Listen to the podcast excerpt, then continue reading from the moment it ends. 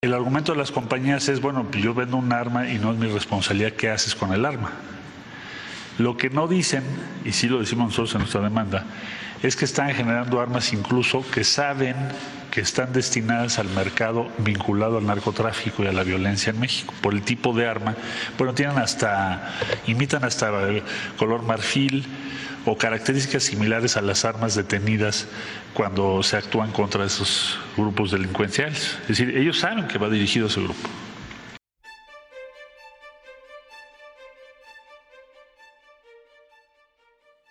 El pasado viernes 30 de septiembre, el juez federal Dennis Saylor de la Corte de Boston, Massachusetts, desechó la demanda civil interpuesta por el gobierno de México en contra de ocho empresas estadounidenses fabricantes de armas al considerar que la querella está prohibida por leyes federales.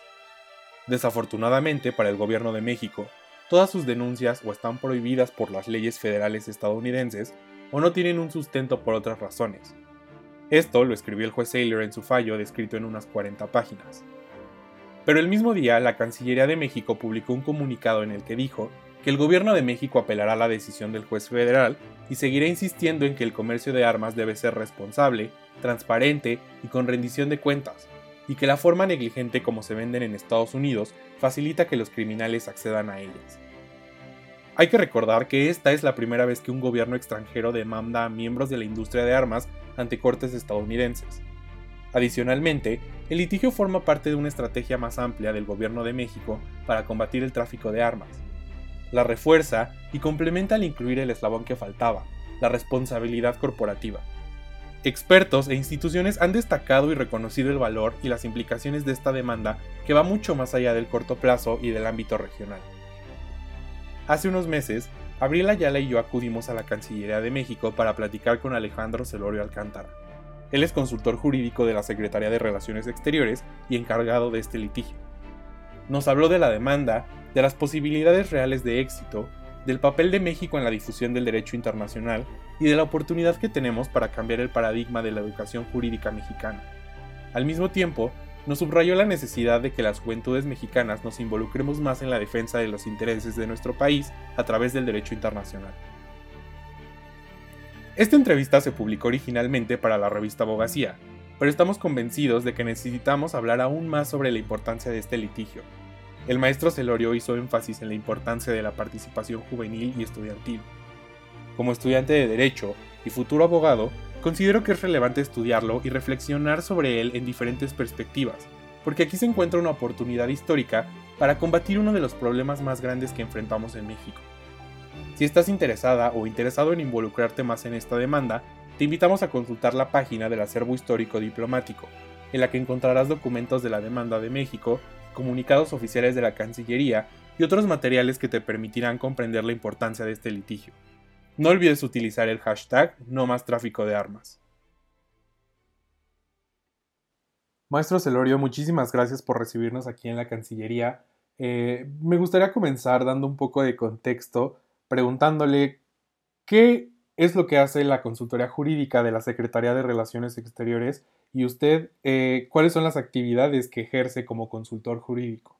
Bueno, antes que nada, muchas gracias por el interés, Ibrahim, Abril, muchas gracias por estar aquí con nosotros el día de hoy. La consultoría jurídica en, eh, la Secretaría de Relaciones Exteriores em, tiene actividades similares a la que tienen otras oficinas de la Consejería Jurídica o el, Legal Advisors Office es el término en general en los otros ministerios de Relaciones Exteriores en el mundo. Entonces, el primer punto a resaltar es que esta oficina tiene su contraparte en otros ministerios y en muchos casos nosotros negociamos directamente con ellos algunos temas como podría ser eh, tratados internacionales. ¿Qué es lo que hace la consultoría jurídica aquí en la Cancillería? Estamos encargados del derecho internacional en varias de sus eh, vertientes. Em, quizás la más eh, conocida el día de hoy es el área de litigios. Y en el área de litigios tenemos tanto los litigios ante tribunales extranjeros, estas son cortes domésticas ubicadas en otros países como en tribunales internacionales. Es el caso eh, la Corte Penal Internacional, la Corte Internacional de Justicia y el Sistema Interamericano, la Corte Interamericana de Derechos Humanos.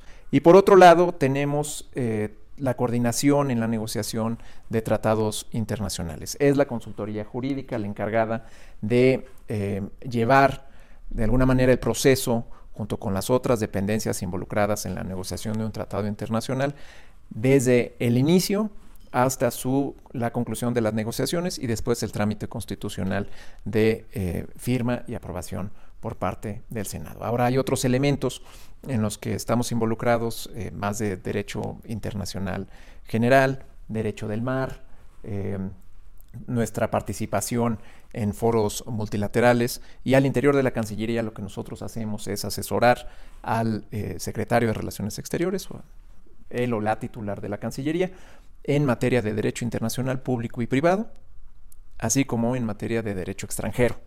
Entonces es una serie de, materias de muchísimo interés, algunas tienen más eh, atención pública que otras en determinados momentos eh, por los eventos en los que estemos involucrados, pero les pongo un ejemplo de algo que casi nadie conoce que hace la consultoría jurídica, es el derecho internacional humanitario.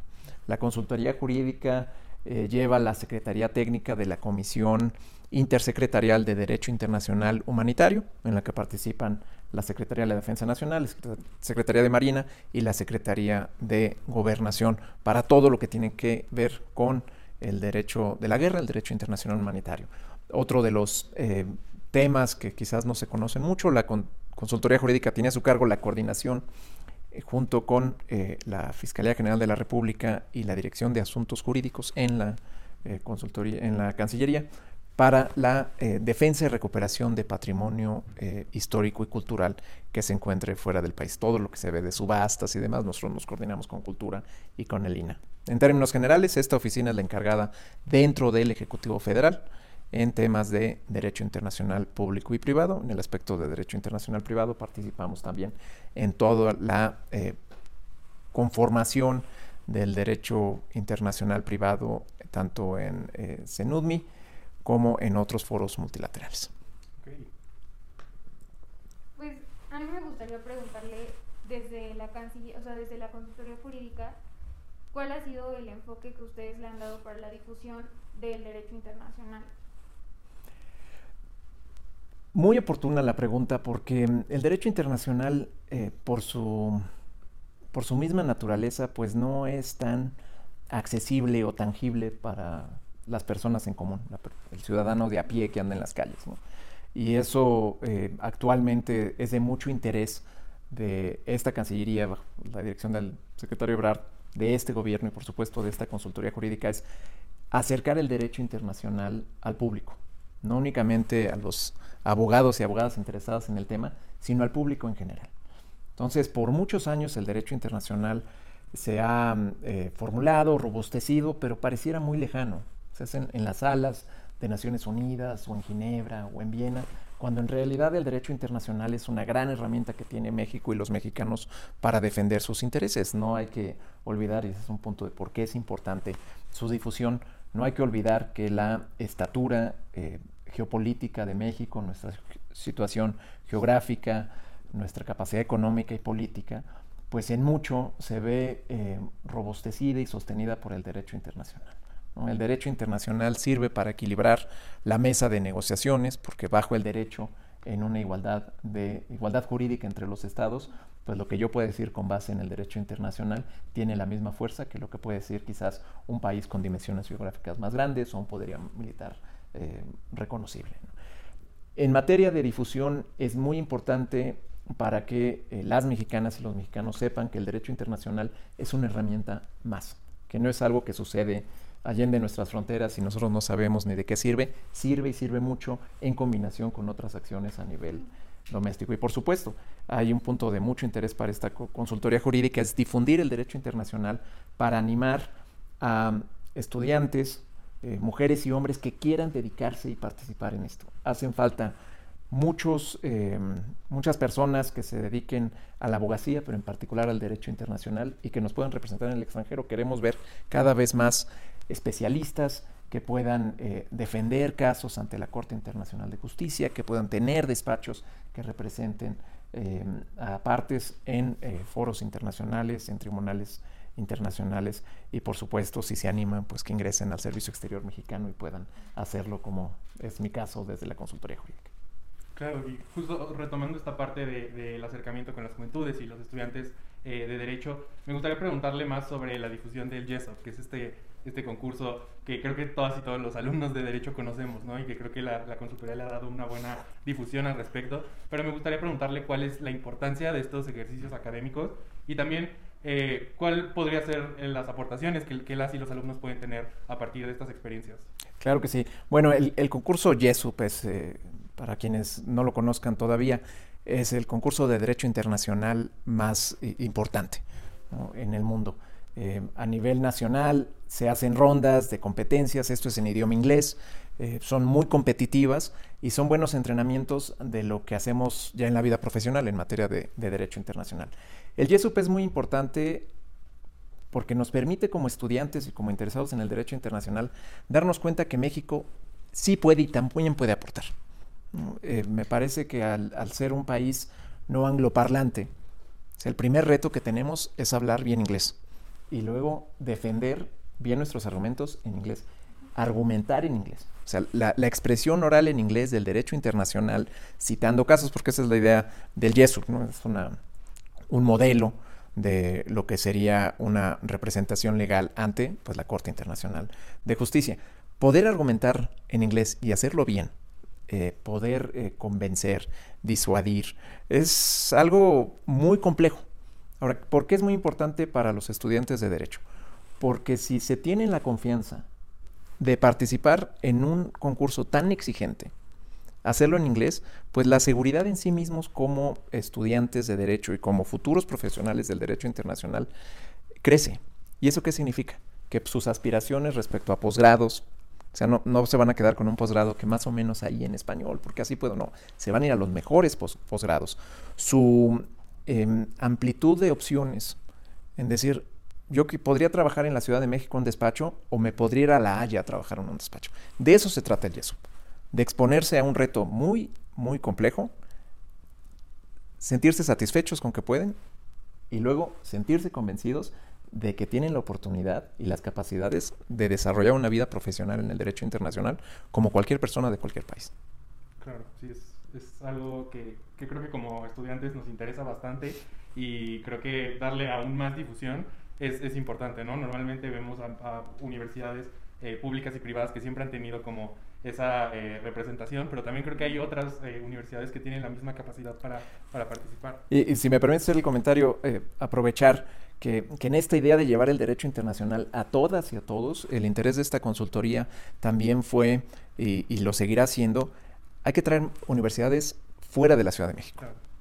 O sea, porque hay, hay capacidad, hay, eh, hay gente interesada en el tema quizás en otros estados que no se enteraban, se enteraban del YESUB o era muy complicado venir y ahora como lo estamos haciendo en una plataforma virtual, eso ha permitido que participen más universidades, procedentes de más universidades públicas y de otros estados fuera de la Ciudad de México. Y eso nos ayuda mucho, porque el derecho internacional no tiene que ser únicamente para determinadas escuelas o para determinadas regiones.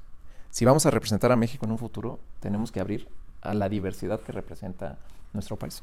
Claro, totalmente de acuerdo. Pues vamos a pasar este, a la parte donde ya vamos a hablar como sobre la demanda en sí. Entonces, nos gustaría saber cómo surgió la idea de empezar todo este proceso y de demandar a Estados Unidos por, bueno, las empresas por el tráfico de armas. Claro que sí.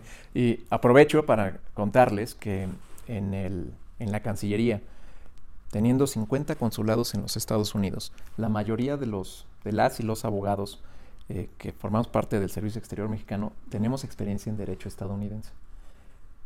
¿Por qué es tan importante el derecho estadounidense? No solo por el idioma, sino porque el sistema legal, el common law se utiliza mucho más en eh, los tribunales internacionales. Bueno, esto lo digo como introducción por lo siguiente. El 3 de agosto del 2019, un tipo compró un arma de modelo estilo cuerno de chivo, un arma eh, que se importó de Rumanía, la compró en línea, la compró en, Florida, él estaba en Dallas, la, la enviaron a Dallas, toma el rifle, se dirige al paso y mata a 22 personas. Todas ellas de ascendencia hispana, la mayoría mexicanos, y otro par de decenas de personas heridas también.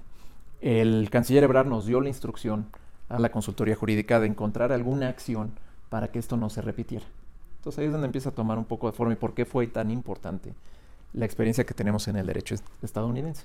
Lo primero fue, pues no podemos demandar como gobierno al agresor, pues no tenemos standing, legitimación procesal. Nosotros no estábamos ahí. Bueno, es que lo hacemos en nombre de las víctimas.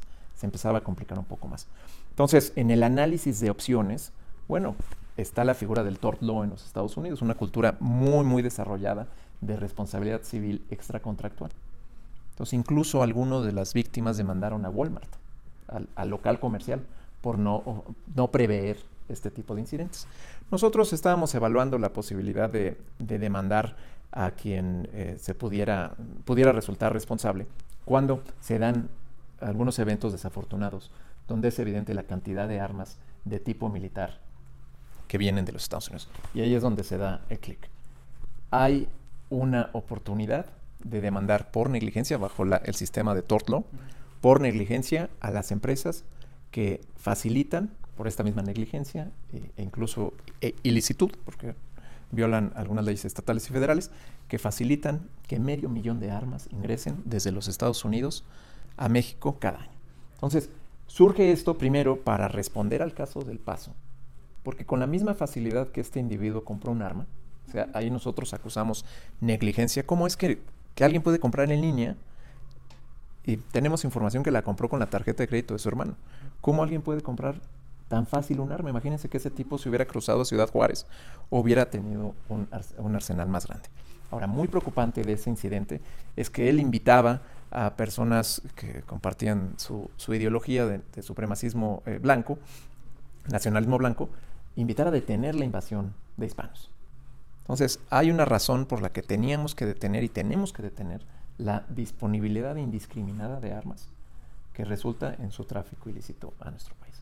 Dos años después pudimos formular lo que fue la demanda que presentamos el 4 de agosto. De ahí surge de la necesidad de detener el flujo constante de armas desde los Estados Unidos a nuestro país, desde el ángulo eh, jurídico, porque hay esfuerzos de seguridad, hay esfuerzos diplomáticos, hay esfuerzos políticos, pero desde el ámbito jurídico no habíamos hecho nada y es por eso que demandamos.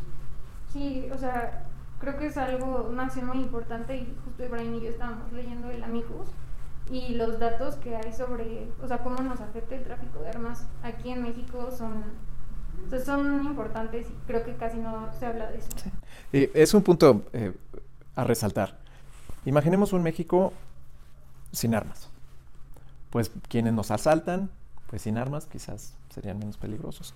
Quienes nos amenazan, bueno, los feminicidios la cantidad de feminicidios en los que se utilizaron armas de fuego son elevadísimos. Entonces, la agresión a las mujeres quizás sería menos letal si no hubiera tantas armas. ¿Y por qué puedo aseverar que la situación sería mejor si no tuviéramos esas armas? Porque en México solo se pueden comprar armas en una oficina administrada por la SEDEN. Una. Entonces, esas armas, y en esa tienda no se compran las armas de estilo militar que vemos que tienen los cárteles o, el crimen organizado. Sin el tráfico ilícito que proviene de Estados Unidos, no tendríamos el nivel de violencia armada que tenemos ahora. Por eso es tan importante detener el tráfico ilícito. La vida en México sería diferente, porque estamos en una espiral de violencia donde si los criminales tienen armas, pues el Estado, en el monopolio del uso de la fuerza, pues tiene que responder con la misma o mayor, tiene la legitimidad de hacerlo, mayor fuerza. Pues entonces el crimen organizado necesita más armas. Entonces estamos en una espiral donde violencia no se puede combatir con violencia.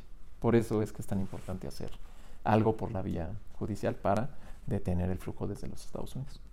Claro, incluso eh, justo retomando esta idea de, los amicus, eh, siempre he creído que estos documentos son como una forma de que la Corte pueda eh, hablar o de comunicarse con la sociedad civil y con personas que tal vez no tienen estos conocimientos jurídicos que, los, las y los abogados tenemos. Eh, me gustaría preguntarle primero que nada eh, sobre la importancia que han tenido los amigos que ha recibido la Corte eh, con relación a este litigio y también si usted considera que podemos ver desde un, desde un punto de vista como más completo, más allá de lo jurídico, pues todas las consecuencias que están ocurriendo a causa de, de, este tráfico de armas, ¿no? Hay, hay, uno, me parece, que habla sobre las víctimas, eh, hay otro de, incluso que, que, tienen el apoyo de gobiernos locales y estatales en Estados Unidos. Me gustaría como que nos pudiera contar un poco más al respecto. Claro que sí.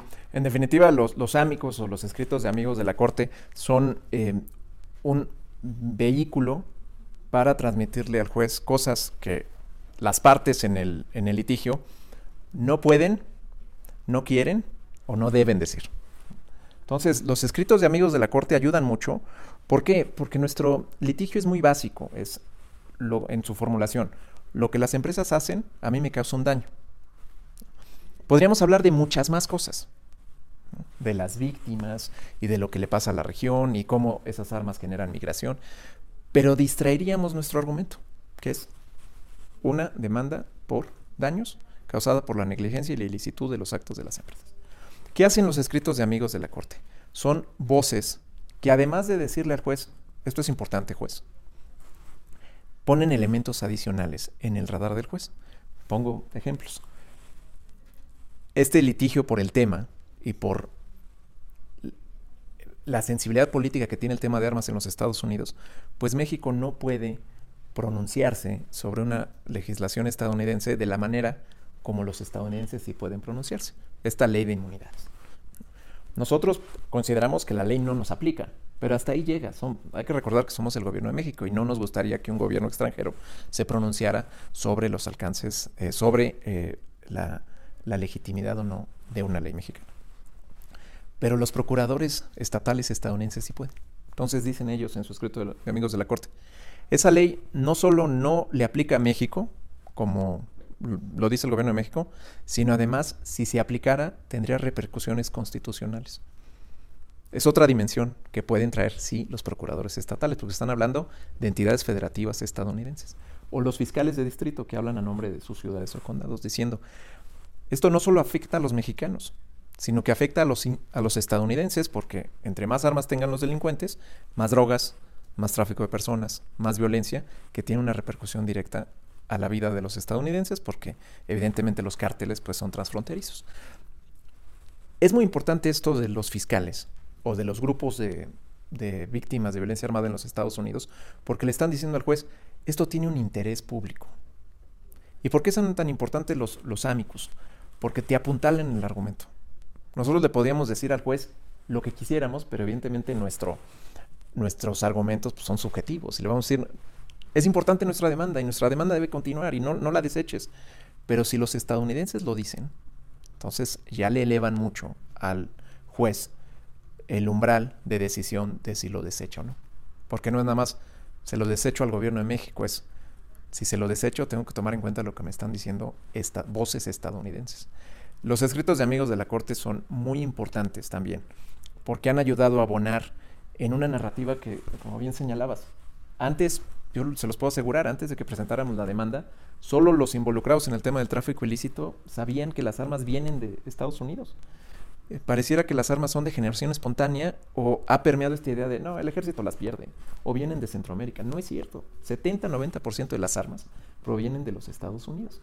Entonces, cuando podemos ir avanzando en esa narrativa, más los escritos de los amigos de la corte, más otras voces, tenemos el ámbito jurisdiccional. Estamos ante la corte con, argumentos legales, pero en el ámbito de la escena pública, de la moralidad o inmoralidad de lo que están haciendo las empresas, también estamos avanzando. Entonces, independientemente de lo que pase en la corte, esto del señalamiento a la necesidad de responsabilidad corporativa, eso ya no va, se va a echar para atrás. Claro, y justo creo que o sea, invita a hacer una reflexión sobre qué, cómo son los sistemas jurídicos y cómo los sistemas jurídicos operan, no solo en nuestro país, sino también en Estados Unidos, ¿no? Cómo es que eh, alguien que no es abogado, eh, hay víctimas, hay personas que personalmente les afectan este tipo eh, de, de, situaciones y que están ahí y que están dándole al juez otra perspectiva, ver al derecho no solamente como el conjunto de normas, sino también todas las situaciones y las cosas adversas que están alrededor, ¿no? Bueno, o sea, hablando sobre la segunda enmienda, o sea, ¿por qué nuestro país eh, decidió, o sea, darle un enfoque extraterritorial a, la demanda y no argumentar con la segunda enmienda? Por estrategia. Entonces, por el tema tan sensible, sabíamos nosotros que hablar de la segunda enmienda pues no iba a avanzar a ninguna parte. Esto es un derecho consagrado en la constitución de un país extranjero. Entonces imagínense que aquí un país extranjero nos viniera a cuestionar el artículo 27. No, o sea, la propiedad de los recursos es de México y de los mexicanos. Entonces, a ese grado es la segunda enmienda. O sea, habría sido muy difícil. Ahora, no habríamos llegado a nada cuestionando la segunda enmienda, porque ese no es el problema. El problema no es el comercio de armas en los Estados Unidos. Bajo su contrato social ellos pueden tener el comercio, pueden comerciar armas hasta de tipo militar de la forma como ellos quieran. Ese es su contrato social. Allá. La cuestión es que bajo ese contrato social, las acciones negligentes e ilícitas de quienes participan en el comercio legal facilita el tráfico ilícito de esas armas a nuestro país. Entonces, no es que estemos en contra del comercio de armas, es que si va a haber comercio, este tiene que ser transparente, responsable y con rendición de cuentas. Entonces, por estrategia, nos estamos yendo a una cuestión muy básica, es, es la forma como tú realizas tu comercio. Y en la respuesta de las demandadas de inmediato es que es contra la segunda enmienda. No, no, nadie te está diciendo que dejes de vender. Pero si lo estás haciendo, lo tendrías que hacer de manera más responsable. Y aquí es curioso cómo eh, las empresas demandadas, y eso es, es como cualquier litigio, pues uno tiene expectativas de cuál va a ser las respuestas. Y uno esperaría que las empresas demandadas, cuando le estamos diciendo eres negligente, pues su respuesta fuera, no, no soy negligente, aquí te muestro cuáles son mis protocolos, yo tengo eh, con la información de trazabilidad del número de serie, tengo bien monitoreado a mis armas y sanciono a quienes se las faciliten a criminales. Nada de eso. En sus dos oportunidades que han tenido para responder, de ninguna manera han dicho, México está equivocado porque yo soy diligente. Yo sí presto cuidado. De inmediato, es que es contra la segunda enmienda. Es que como México nos viene a decir si México son corruptos, si ellos no cuidan sus aduanas. Yo no te estoy, en mi escrito de demanda no te estoy señalando aduanas, no te estoy señalando corrupción, te estoy diciendo que la forma como realizas tu, tu negocio facilita el tráfico ilícito. Entonces, bueno, lo que decías es por estrategia. Este es un tema sumamente politizado y no queríamos politizar el tema. Entonces, es una cuestión técnica, jurídica. Una acción por daños, acción civil por daños, para evitar que sea una cuestión de México en contra del comercio de armas, México en contra de la segunda enmienda. ¿Y cómo comprobamos que vamos bien? Que hemos logrado la simpatía de muchos estadounidenses, que entienden que no es en contra de su derecho, no es en contra de la Constitución, no es en contra de su contrato social es en contra de la actividad negligente. Claro, incluso retomando esta parte de eh, pues las repercusiones que puede tener en Estados Unidos, este es un tema pues crucial, no solamente pues para las personas que sufren, sino para los gobiernos. El propio presidente Joe Biden habló de eso en su, en su discurso del State of the Union hace unas semanas, y a mí me gustaría preguntarle cuál cree usted que sea pues, el legado de esta demanda, no solo para México, sino también para Estados Unidos, para todas las personas que han sufrido pues, las consecuencias del tráfico de armas y del uso pues, indebido de, estos artefactos. Claro. En términos de, de, legado, yo creo que ya hay una, un reconocimiento, como platicábamos del YESUF, un reconocimiento de que México puede utilizar el derecho para avanzar sus intereses. Lo ha hecho en otros casos, como el caso Avena ante la Corte Internacional de Justicia. Pero esto es muy relevante en términos de, de, cómo nos sentimos o cómo entendemos México. Tenemos al derecho, al derecho internacional, como una herramienta adicional, junto o en conjunto con la diplomacia y las acciones políticas, nuestras posiciones en eh, foros multilaterales. Entonces, como legado es un, hay que utilizar el derecho cuando nos convenga. En términos de, de la justicia estadounidense es muy curioso porque hay muchísimas demandas que presentan gobiernos extranjeros en cortes estadounidenses. Y esta no tendría que ser la excepción. Eh, nuestra demanda tendría que proceder, porque el sistema estadounidense, ustedes sabrán o, habrán escuchado de los grandes despachos en Nueva York. Bueno, estos son despachos que representan intereses de personas y gobiernos extranjeros o empresas extranjeras.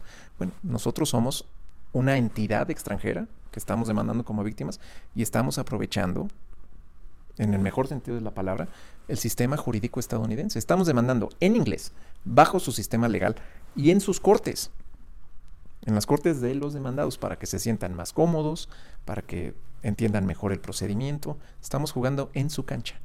Entonces también en términos de legado me parece que es un nuevo entendimiento de cómo se desarrolla el, el mundo de los litigios transfronterizos. o litigios internacionales.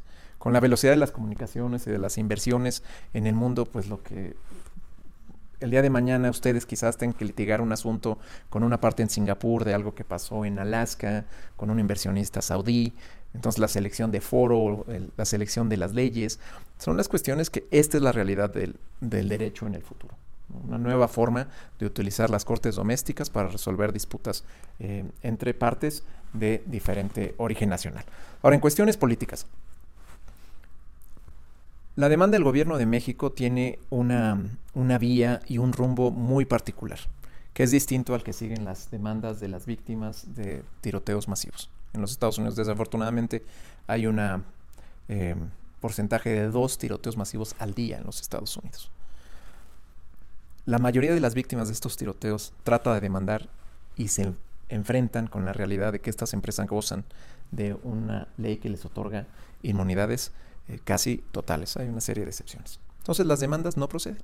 La diferencia con nuestra demanda es que nosotros argumentamos que esa ley no tiene efectos extraterritoriales, nuestro daño ocurre en México, el derecho mexicano tendría que aplicar y, además utilizamos o recurrimos algunas de las excepciones de la misma ley federal, de esa ley federal estadounidense. ¿Cuándo? Y permítanme ser optimista, porque también me toca coordinar el litigio y debo serlo. ¿Cuándo ganemos este asunto? ¿O cuándo prospere nuestra demanda más allá del escollo que es si el juez reconoce las inmunidades o no de las que gozan las empresas demandadas, ahí nos puede generar un cambio en la narrativa. ¿Por qué? Porque mm, se revelaría que las empresas como cualquier, empresas que eh, fabrican y distribuyen armas, como cualquier otra empresa de cualquier otra industria, tienen que ser responsables de sus acciones negligentes e ilícitas. O sea, ahí como es la expresión del eh, perforar el velo corporativo. O sea, aquí estaríamos no perforando, sino quitándolo. Es decir, hay responsabilidad corporativa. Entonces sí tiene un muy buen legado en términos de la obligación que tendrían que tener las eh, empresas de prevenir que cualquier producto genere un daño. Ha pasado con la industria de las tabacaleras, con los opioides, con las eh, empresas petroleras en otras jurisdicciones, la industria de los pesticidas la industria de las armas, así como la industria de los eh, automotriz, tiene que hacerse responsable de los daños que generen sus productos. Y, o sea, justo eh, algo que me parece muy interesante es esta forma en la que habla de repensar cómo eh, litigamos y cómo aprendemos sobre el derecho. Y esta es una pregunta que le hice al ahora embajador Monroy con esa cuando tuvimos nuestra conferencia. es sobre la importancia que tenemos nosotros de formarnos académicamente y extracurricularmente eh, no solamente pensando en el sistema jurídico mexicano, sino como eh, en el derecho internacional, en el derecho estadounidense. Y a mí me gustaría preguntarle, pues, cuál sería como el beneficio de hacer esto, ¿no? Porque no solamente tenemos que cerrarnos a estudiar nuestras leyes y nuestros códigos, como la gran mayoría de las escuelas eh, y facultades de derecho lo hacen aquí, y por qué tenemos que abrirnos a, poder, pues, conocer más allá de, eso que, que nosotros tenemos a nivel nacional.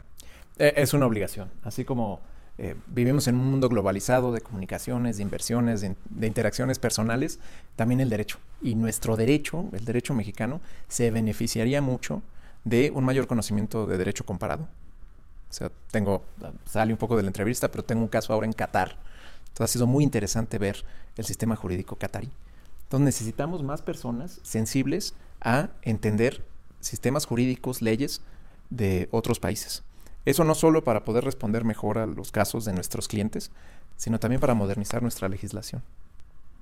Eh, nuestro derecho de responsabilidad eh, extracontractual, eh, ahí va, pero no a la velocidad quizás que como está sucediendo en otras partes del mundo.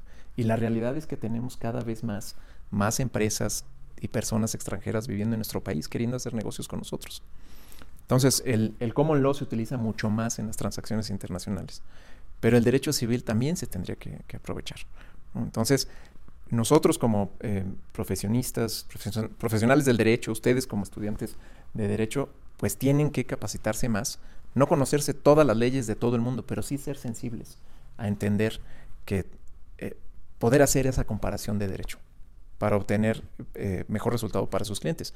Y cuando hay una cuestión de selección de foro, eh, choice of law, conflicto de leyes, pues es importantísimo tener sensibilidad a eso, porque tienes a un cliente que es europeo, pero que está invirtiendo en Estados Unidos, se te empieza a complicar el asunto, ¿no? Entonces, sí hacer un llamado a las escuelas de derecho, ya leer del código, memorizarte el artículo, ya no sirve. hay que generar una mejor sensibilidad a desarrollar criterio jurídico, para que te pongan el código de quien sea y poderlo entender. Y una parte muy importante que no hay que dejar de resaltar, los idiomas. Hay una obligación como abogados y abogadas de hablar bien el inglés. Y si se puede, otro idioma, pero en inglés, el inglés, el inglés. Porque la mayoría de las leyes de otros países tienen su traducción al inglés y no al español. Y ahí con una mala traducción puedes perder un caso.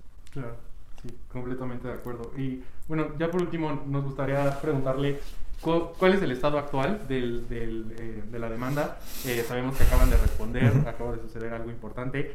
Eh, pero nos gustaría saber cómo va y cuáles son las expectativas que tiene la consultoría jurídica sobre, sobre este caso.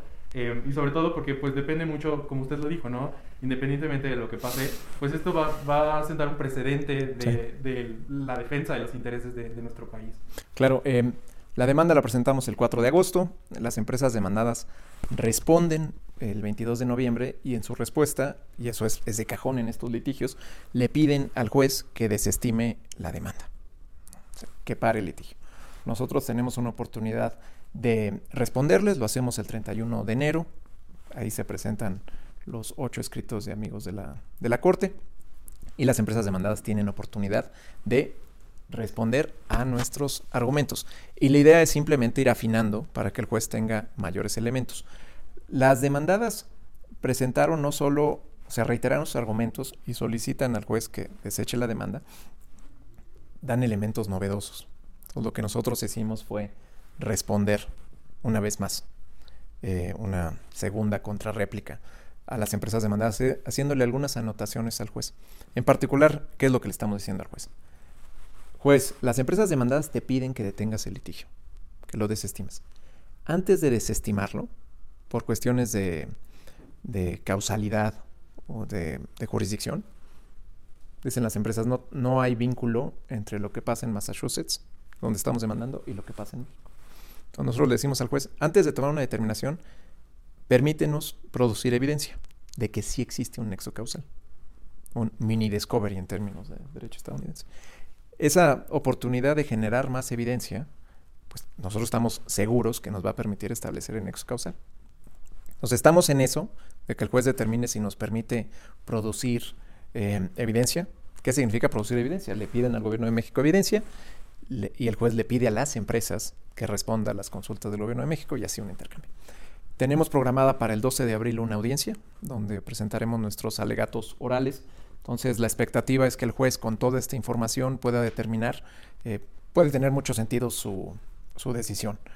Pero a grandes rasgos, el juez puede darle la razón a las empresas y decir, tiene razón empresas, tienen inmunidades las empresas, no hay una relación eh, de causalidad. Eh, México no, el gobierno de México no puede demandar en Massachusetts, se desecha la demanda. O se desecha la demanda contra algunas de las empresas son ocho las que estamos demandando. O nos puede dar la razón en nuestros argumentos y decir, adelante. Pasamos ya entonces a la evaluación de eh, los méritos del fondo de la demanda. Y entonces ya pasaríamos a las etapas regulares de un juicio con ya el discovery o la producción de evidencia más amplia. ¿Por qué eh, señalo mucho eh, y me detengo en lo de la producción de evidencia? ¿Cuál es la mayor evidencia que tenemos? Uno, pues están los videos del mismo crimen organizado allí está, el, arma está aquí y le están utilizando criminales. El simple hecho que lo utilice un criminal, pues ya está incurriendo en la comisión del delito de uso de armas, de uso exclusivo de las Fuerzas Armadas. Entonces, ahí está la acción ilícita. Esas armas tienen número de serie. Y el número de serie se puede utilizar para hacer el rastreo de esa arma desde el video de, la plataforma en redes, del lugar donde esté, no se decomise, hasta el lugar de producción con tiempos y movimientos. Esa información es el vínculo causal. Esa información existe, pero no es pública. La tienen las agencias gubernamentales y las empresas demandadas tienen acceso a esa información. Entonces, en la etapa de producción de evidencia, pues le podríamos preguntar a las empresas, dígame usted, ¿cuántas de estas armas que encontramos en México provienen de su fábrica en Massachusetts? Eh, ese es un poco por qué es tan importante la etapa de producción de evidencia y por qué las empresas no quieren que lleguemos a ella. Claro. Y ya ahora sí, por, por, último, me gustaría preguntarle cómo es que la sociedad civil y sobre todo las y los estudiantes de derecho pueden involucrarse más en lo que está pasando y conocer sobre lo que la demanda, ¿no? Por ejemplo, Abril, ella tiene una página en, Instagram en donde eh, comparte jurídico contenido, contenido eh, jurídico eh, de una manera sencilla y hasta cierto punto, pues divertida, ¿no? Hizo una, ha hecho varios posts al respecto, hizo una ilustración, mandó a hacer una ilustración como caricatura para, para poder, pues, difundir, pero ¿cómo usted cree que deberíamos difundir más este tema que nos interesa, pues, a todas y todos los mexicanos? Muchas gracias por la oportunidad de... Esta es una forma, hay que difundirlo más. Em, esto lo hacemos por ustedes, ¿no? por su futuro. O sea, una parte del, del amicus de, víctimas es las armas les están coartando su futuro a ustedes, a las nuevas generaciones. Entonces, apropiense de este litigio. Entonces, hay que hablar más. O sea, así como por años se pensaba que las armas eran de generación espontánea, no hay que decir, es que no es cierto. En alguna ocasión eh, señalamos a estas plataformas de donde pasan las narcoseries, tendrías que poner una leyenda diciendo estas armas se producen y provienen en una proporción del 70% de Estados Unidos. Entonces, esta es la idea. Hay que generar una narrativa con, hechos, con datos sobre lo que pasa en nuestro país, para no, no permitir que, que las empresas se aprovechen de la ignorancia en el tema y entonces ellos sigan diciendo, no, no es mi culpa. Hay que tener conversaciones sobre lo que pasa en la frontera. Dicen las empresas demandadas, es culpa de México por sus aduanas. ¿Sí? ¿Cuántos migrantes pasan de México hacia Estados Unidos? Pues yo te voy a decir, es tu culpa porque no los paras, ¿no? Hay que generar esas dinámicas, porque lo que está pasando es que las empresas a las que demandamos, además de facilitar el tráfico ilícito, han permitido que crezca una narrativa donde el único responsable pareciera que es el gobierno de México, y no lo es. Nosotros tenemos nuestra responsabilidad y seguiremos trabajando pero las empresas, las empresas. Tenemos nuestro hashtag no más tráfico de armas, que les pido que si les interesa utilizarlo. Y hay que hablar mucho de este tema, porque hoy son, son las armas, el día de mañana son las municiones, y el día de mañana habrá otro elemento que trafique a nuestro país. Si estuvieran eh, tirando desechos tóxicos desde el río Colorado, pues de la misma forma tendríamos que hacer el señalamiento de lo que estás haciendo tú me hace daño. Entonces, apropiense de este tema, discútanlo mucho, cuestionen lo que estamos haciendo y solo así vamos a poder generar mayor conocimiento. Claro. ¿no? Maestro Cerebro, muchísimas gracias. Gracias a ustedes. Muchas gracias. Muchas gracias.